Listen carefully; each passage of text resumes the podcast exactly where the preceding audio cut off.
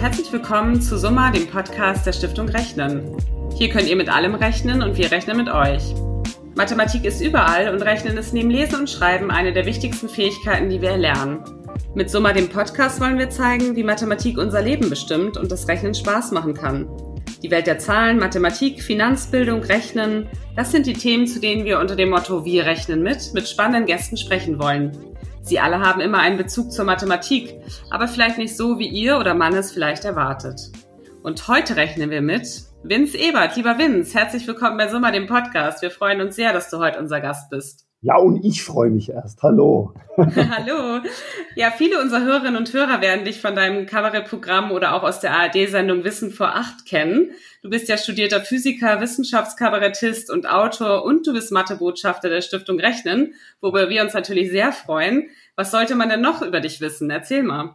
Oh, ich bin 1,92 groß, äh, weil wir ja hier in der Welt der Zahlen sind. Wiege, äh, das war zumindest Stand vor einem halben Jahr, 80 Kilo. Äh, und äh, mein, mein, mein Blutwert habe ich jetzt leider nicht dabei, aber. also absolute Gardemaße. Sehr schön. Ja, 20 Jahre lang warst du ähm, mit Wissenschaftskabarett erfolgreich auf deutschen Bühnen unterwegs und du hast ja viele Programme gemacht. Zum mhm. Beispiel auch mit Erik Meyer, die Wissensshow für Kinder Schlau hoch 2. Und dann hast du beschlossen, im Sommer 2019 für ein Jahr zusammen mit deiner Frau nach New York zu gehen. Mhm. Erzähl mal, was war da der Beweggrund? Also es waren so viele, viele Dinge. Also ich bin äh, 2018 äh, bin ich 50 Jahre alt geworden, äh, also ein alter Mann quasi.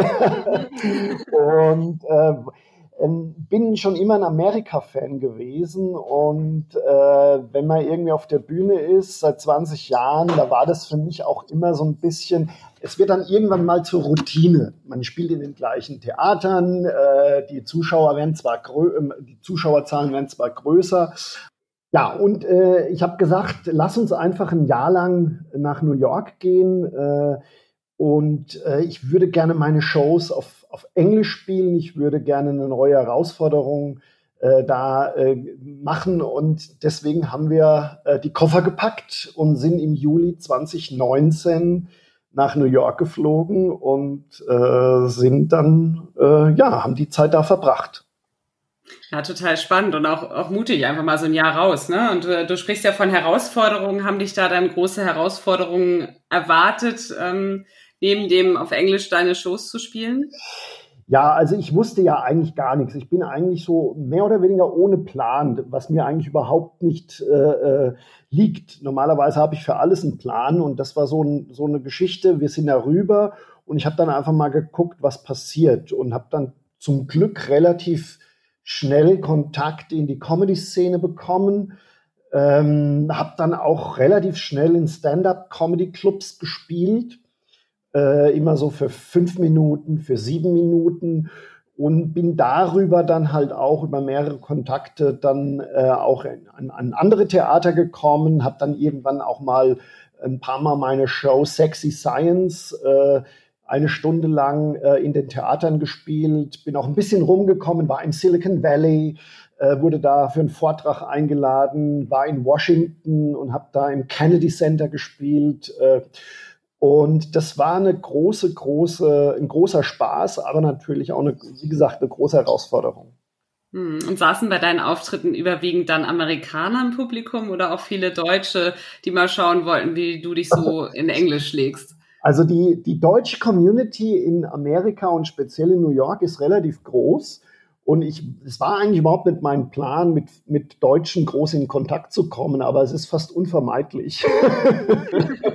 Wenn Deutsche irgendwie hören, dass ein deutscher Comedian irgendwo spielt, dann ist die halbe, dann ist das halbe Theater voll mit Deutschen. Es war, es war immer so ein gemischtes Publikum. Waren halb Amerikaner, halb Deutsche, manchmal auch 80 Prozent Amerikaner, 20 Prozent Deutsche. Ähm, und das ist eigentlich schön gewesen, weil meine Shows äh, basieren auf der einen Seite natürlich auf diesem äh, Thema deutscher Physiker, deutscher Wissenschaftler erklärt jetzt auch Amerikanern, äh, wie, die, wie die Wissenschaft funktioniert. Äh, ich ich mache dann auch diesen Scherz, Make Science Great Again, mhm. was natürlich ein großer Lacher in Amerika ist. Ähm, ja, und äh, das, damit habe ich irgendwie kokettiert und das haben die Amerikaner, aber auch die Deutschen natürlich sehr gern angenommen, weil ich eben auch sehr viel über die kulturellen Unterschiede zwischen Deutschen und Amerikanern erzähle. Das heißt, jeder hat so ein bisschen was zu lachen gehabt. Hm. Ist denn der amerikanische Humor ein komplett anderer? Also die Amerikaner mögen es schon gern schneller. Also in Deutschland ist ja so, wenn ich meine Kabarett-Shows spiele oder meine Comedy-Shows, da kann man schon länger mal eine Geschichte erzählen. Man muss nicht alle zehn, zehn Sekunden einen Lacher haben. Und in amerikanischen Stand-up-Clubs, wenn du da 20 Sekunden lang keinen Gag hast, äh, dann brüllen die schon auch mal rein. Tell us some jokes. Also die sind da wesentlich ungeduldiger. Das heißt, man muss da eine höhere Frequenz, eine höhere Gagdichte haben, was mich am Anfang äh, ganz schön Kraft und Energie gekostet hat. Ähm, zum Schluss hat mir es richtig Spaß gemacht. Ja. Toll. Ihr seid dann ja Mitte März nach nur neun Monaten zurückgekehrt. Corona hat euch für vielen Menschen weltweit eure Pläne so ein bisschen durcheinandergewirbelt. Ja.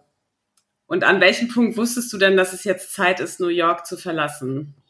Also ich habe äh, zum Glück alles, was ich in Amerika so machen wollte, was ich mir vorgenommen habe, habe ich noch gerade so geschafft. Also ich habe ähm, von 25. Februar bis 8. März zwei Wochen lang äh, meine, meine Stundenshow Sexy Science im Soho Playhouse gespielt in New York, äh, Downtown. Also eine ganz renommierte Off-Broadway-Bühne. Und das war dann schon in der zweiten Woche, in der ersten Märzwoche war das dann, dann war schon Corona ein Riesenthema.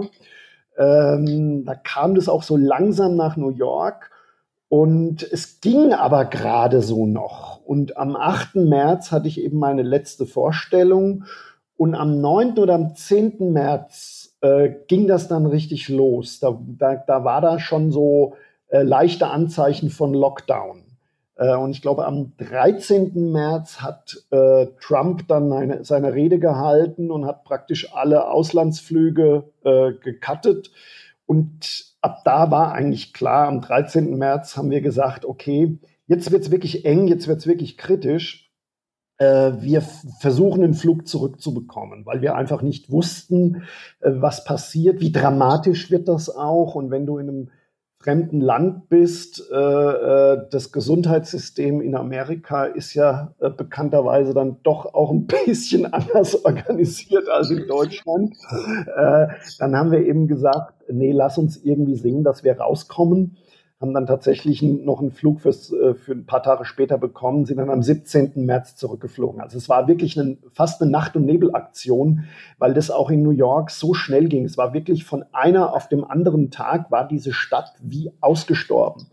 Äh, und das war wirklich äh, gruselig, wenn du halt irgendwie New York kennst, wie, wie, wie, wie lebendig diese Stadt ist und auf einmal siehst du keinen auf der Straße, kein Auto, es ist total ruhig. Das hat schon irgendwie was, was, was Gruseliges gehabt. Hm, das glaube ich. Also ich kriege auch, ich krieg auch gerade Gänsehaut, wenn ich auch an die Bilder denke. Also die sind ja. ja. da auch um die Welt gegangen und das war wirklich auch am Broadway war dann ja gar nichts. Ne? Also genau. da war ja, waren ja. alle Lichter aus. Ne? Ja. Für euch ging es ja dann nicht zurück nach Frankfurt, das war nur ein kurzer Zwischenstopp, sondern nach Wien in eure neue Heimat. Deine Frau ist ja Österreicherin. Was hat euch denn dort erwartet?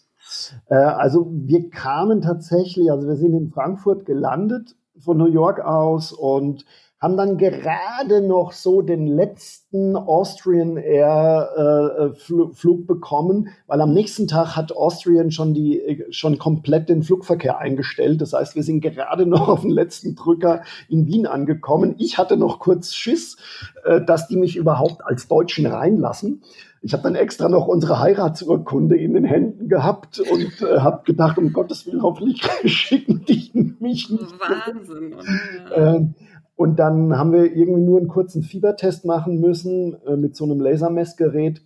Äh, und dann sind wir auch in unsere Wohnung rein, äh, die wir, das ist so die, die, die uralt, fast schon, äh, fast noch Studentenwohnung von meiner Frau, die wir immer noch äh, hatten die ganzen Jahre und haben uns dann quasi äh, in unserer kleinen Wohnung im siebten Bezirk äh, ähm, verrammelt. Und äh, in letzter Konsequenz war es ja so wie überall, wie man in Deutschland das auch kennt. Also keiner auf der Straße, ganz ruhig. Ähm, aber wir waren einfach froh, dass wir wieder in Europa waren äh, und äh, dass uns, wenn alles, wenn alles zusammenbricht, dass wir wenigstens irgendwie auch in der Nähe von unseren Familien sind. Hm.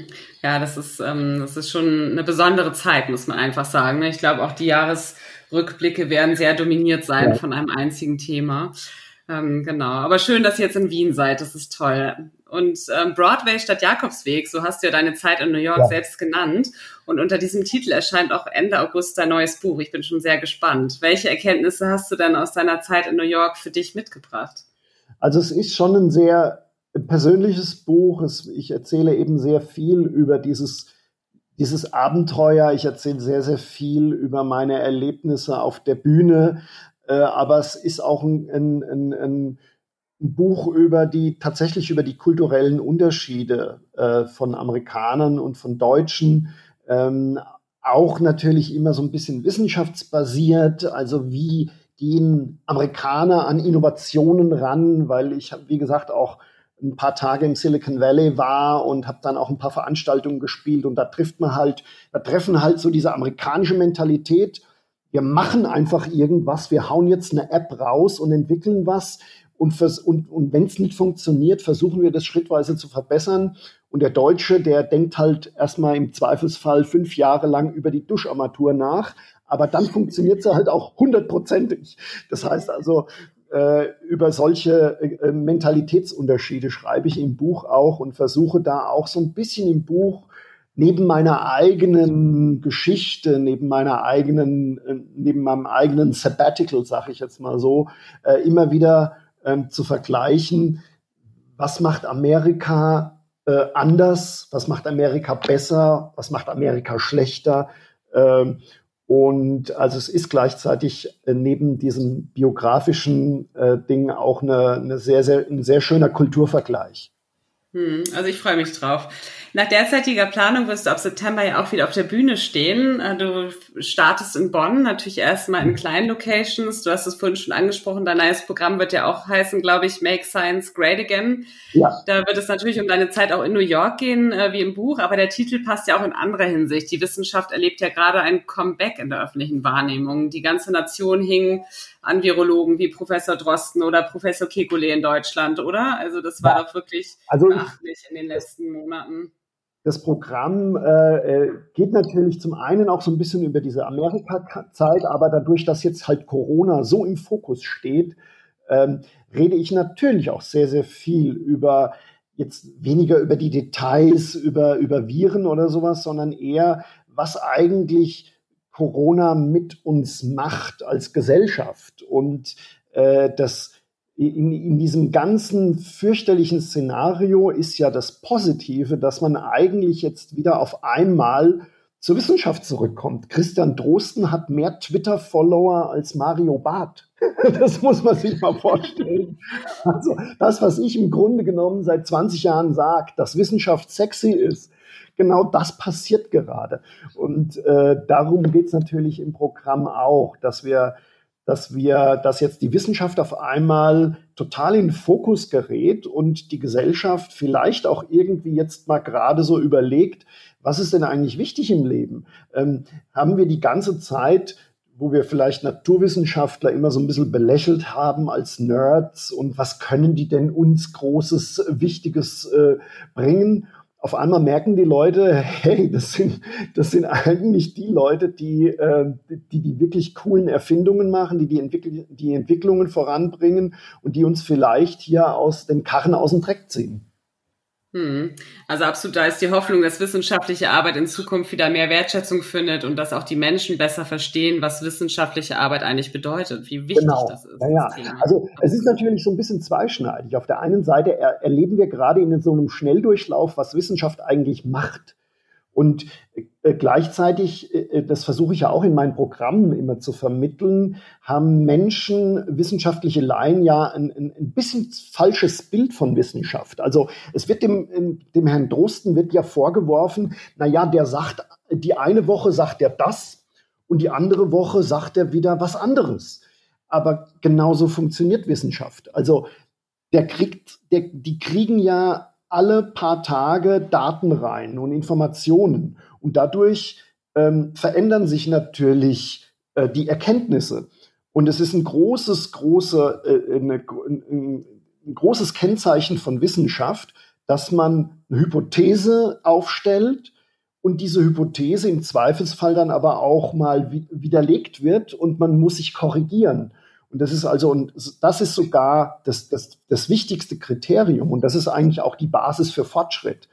Und äh, wenn, wenn man sich mit naturwissenschaftlichen Laien unterhält, die glauben immer, na ja, der Wissenschaftler sagt was und das ist jetzt für immer und ewig in Stein gemeißelt.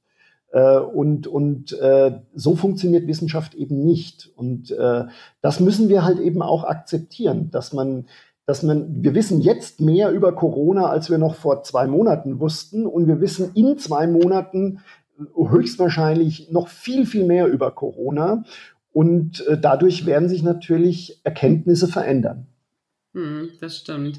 In einem Fassbeitrag Mitte Mai hast du geschrieben, dass Social Distancing eigentlich auch der Grund war, weshalb du ursprünglich mal Physik studiert hast, oh. aber mal im Ernst.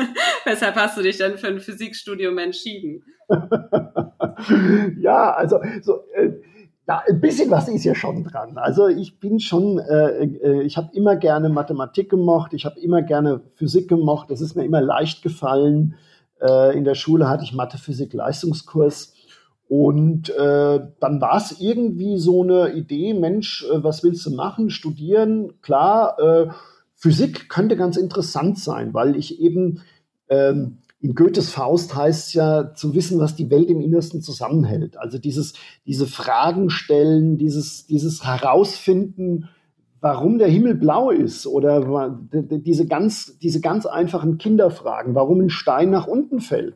Ähm, das hat mich immer interessiert und das versuche ich immer nach wie vor, nach, jetzt nach 20 Jahren auf der Bühne immer noch den Menschen irgendwie zu vermitteln, äh, dass eben Wissenschaft vor allem bedeutet, Fragen zu stellen, Fragen, die vielleicht im ersten Moment sehr, sehr banal klingen, aber wenn man sie dann lösen muss, äh, dass das schon ziemlich komplex ist.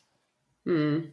War denn Mathematik auch in der engeren Auswahl für ein Studium, weil du sagst, du hast auch eine Affinität zu Zahlen? Äh, nee, Mathematik war für mich immer, das hört sich jetzt so ein bisschen äh, böse an, wenn man das jetzt in so einem Mathematik-Podcast äh, äh sagt, aber Ma äh, Mathematik war für mich immer so ein bisschen Mittel zum Zweck. Und der Physiker benutzt die Mathematik ja so, so, so bisschen wie, wie ein, ein, ein Musiker die Noten. Also das ist natürlich wahnsinnig wichtig, das ist ein Rüstzeug, aber man versucht eben mithilfe der Mathematik äh, physikalische Fragen zu beantworten. Also Mathematik, das hört sich jetzt so böse an, das soll es überhaupt nicht sein, ist für einen Physiker eher so das Hilfsmittel, äh, um, um, an, um an Erkenntnisse zu kommen. Und hilft dir denn dein Physikstudium und deine Affinität zu Zahlen jetzt so eine Situation wie die Corona-Pandemie besser einzuordnen? Ja, auf jeden Fall. Also ich habe tatsächlich ich bin ja immer noch äh, durch meine Tätigkeiten habe ich ja immer noch Kontakt zu vielen Leuten aus der Wissenschaftscommunity und ich habe schon äh, Anfang Februar ähm, über meine über meine Community irgendwie, da war das Corona-Thema schon da, aber da hat das ja noch keiner ernst genommen in, in, in Europa. Da hieß es, na ja, in Wuhan, da passiert ein bisschen was, aber das ist ja in China, das ist ja weit weg. Und da haben schon die ganzen Leute, die ich in meinem in meiner Community habe, die normalerweise bei vielen, vielen Themen in den letzten Jahren immer gesagt hat, ach komm, das ist nicht so schlimm, es wird viel zu heiß gekocht, wie, gegessen, wie es gekocht wird. Die haben damals schon am Anfang Februar gesagt, pass auf, da kommt was echt Brutales auf uns zu. Äh, und dann kann ich natürlich auch ein bisschen exponentielles Wachstum, äh, habe ich mich natürlich auch damit beschäftigt im Studium und man weiß eben, was, was das tut. Und deswegen habe ich schon im Februar zu meiner Frau in New York gesagt, ähm, wenn wir in der Subway gefahren sind, du greif nix an und wasch dir immer die Hände. Und die hat mich damals noch ausgelacht. Äh, und ich habe damals schon gesagt, uh, das kann richtig heftig werden. Und leider ist es dann genauso passiert. Hm. Was wünschst du dir denn als Physiker, was von dieser Zeit, also von dieser besonderen Zeit Positives bleiben soll? Ähm, also, wie ich schon gesagt habe, das Positive finde ich gerade, dass wir, dass Wissenschaft äh, vielleicht so eine, so eine Renaissance erlebt, die Wertschätzung der Wissenschaft, die Wertschätzung der Naturwissenschaftler generell, ähm, dass wir vielleicht auch äh, jetzt mal, wenn man das ein bisschen abstrakter gesellschaftlich sieht, dass wir vielleicht auch wieder mehr drüber nachdenken, was wirklich wichtig ist im Leben, welche Prioritäten wir setzen, sowohl als Gesellschaft ähm, als auch äh, in, in, als, als Einzelpersonen. Das erleben wir ja jeden Tag. Im Lockdown haben wir irgendwie wenig Gelegenheit gehabt, irgendwas zu machen. Und äh, ich habe zum Beispiel wieder mit dem Puzzeln angefangen. also meine Frau und ich haben, haben Puzzle bestellt ähm, über diesen großen, großen Online-Deliverer, den ich jetzt nicht nennen möchte. Äh, und dann haben wir uns hingesetzt und haben äh, 2000 Teile-Puzzles gemacht. Äh, also so ein bisschen äh, wieder runterfahren und ein bisschen sich aufs Wesentliche konzentrieren. Äh, ich glaube, das tut uns eigentlich allen ganz gut. Ja, das stimmt. Das ist absolut so. War es denn ein New York-Puzzle oder was war das Motiv? Wir haben tatsächlich ein New York-Puzzle gemacht vom, vom Hudson River und der Skyline von New York, aber es waren jetzt auch mittlerweile viele andere. Wir haben jetzt irgendwie ein, ich glaube, ein Chagall haben wir jetzt vor, äh, neulich fertig gemacht. Äh, und irgendwie sogar ein Leonardo da Vinci. Ich, ich, ich, weiß es gar, ich weiß es gar nicht mehr. Also es, ist, äh, es war fürchterlich, weil es waren viele, viele schwarze Flecken, äh, die äh, alle irgendwie monochromatisch waren. Also, ähm, naja, aber wir haben ja Zeit. ja, toll. Und wie darf ich mir das vorstellen? Ihr sitzt abends beim Glas Wein und äh, puzzelt so ein Riesenpuzzle auf eurem Esstisch, oder? Ja, genau. Wir haben, wir haben da irgendwie, es ist immer da. Also wir gehen manchmal, manchmal ist meine Frau alleine, dann gehe ich dazu, dann bin ich alleine. Ähm, also es ist, und man entwickelt da schon so einen, so einen kleinen Wahn. Also man so Ehrgeiz, ne? Ehrgeiz. Und dann guckt man auf die Uhr, oh, schon 1 Uhr nachts. Wahnsinn. Und ähm, ich komme nochmal darauf zurück, was du dir, du hast jetzt gesagt, was du dir als Physiker wünscht und ähm, als Kabarettist, wenn ich jetzt den Kabarettisten Vince Ebert frage, die Ausnahmesituation gepaart mit der Verbannung ins Homeoffice, also ins Zuhause, das muss ja auch eine Quelle für viele kreative Ideen sein fürs neue Programm, oder?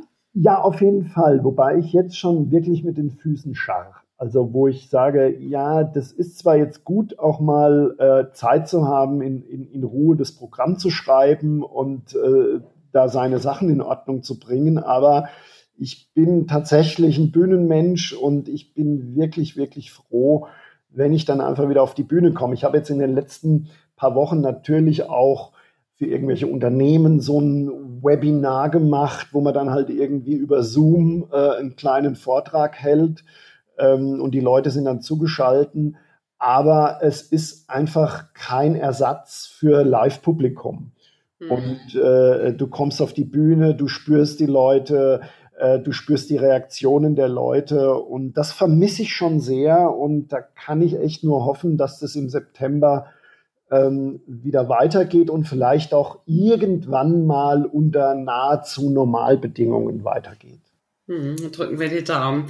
Wie eingangs erwähnt, bist du ja auch Mathebotschafter der Stiftung Rechnen. Und zu deinem Engagement für mehr Rechenkompetenz in der Gesellschaft hast du mal gesagt, wer nicht rechnen kann, muss mit dem Schlimmsten rechnen. Und das ist ein wunderbarer Übergang zu den beiden Fragen, die wir jedem Gast immer stellen. Die erste lautet, wo rechnest du denn privat genau nach? Ähm, wo rechne ich privat genau nach? Ähm, also ich bin tatsächlich jemand, der aus kleinen Verhältnissen kommt äh, und meine Eltern haben sich wirklich jeden Cent absparen müssen, damit der Bub studieren konnte. Und äh, diese, äh, äh, dieses Bewusstsein habe ich eigentlich mitgenommen. Das heißt, ich bin eigentlich sehr, sehr gut in Geldanlage. Ich habe immer äh, alles, was ich bisher in den letzten 20 Jahren verdient habe, habe ich irgendwie immer brav zurückgelegt und äh, versuche da auch irgendwie mein Geld gut anzulegen, weil ich eben sage, äh, ja, äh, das, das kann auch ganz schnell anders werden. Wir sehen das jetzt bei Corona, ähm, wo viele Kollegen, die vielleicht so ein bisschen aus dem Vollen gelebt haben, ähm, jetzt gerade panisch werden, gucke ich auf mein Bankkonto und denke, ach, äh, ist doch schön, dass ich da äh, 20 Jahre lang gut gerechnet habe. Sehr gut. Und die zweite Frage mag ich jetzt fast gar nicht mehr stellen, wo du gerade erzählst, wie gut du rechnest, aber ich stelle sie trotzdem. Wann und wobei hast du dich das letzte Mal dann so richtig verrechnet? Wann habe ich mich richtig verrechnet? Ähm, ähm, eigentlich kann ich mich gar nicht so dran erinnern. Also der Physiker ist ja, ist ja dann letztendlich gar nicht so exakt im Rechnen, sondern er ist relativ gut im Abschätzen. Das heißt also, wenn die Zehnerpotenz irgendwie stimmt, äh, dann, dann passt das schon irgendwie. Passt das schon. Sehr gut. Also zum Schluss bitten wir unsere Gäste auch immer einen Satz zu vervollständigen. Und äh, jetzt kommt's, dein Satz lautet nämlich, Mathe und Physik gehören zusammen wie Punkt, Punkt, Punkt. Wie, ähm, oh ja, äh, wie äh, Erdbeerkuchen mit Sahne. Oh, sehr gut. Ja, wobei ich nicht sage, was die Sahne und was der Erdbeerkuchen ist. Ja, ich kann es mir schon denken. okay.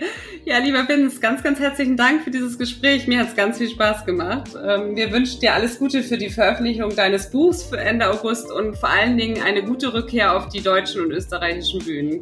Dankeschön. Ciao. Tschüss. Vielen, vielen Dank.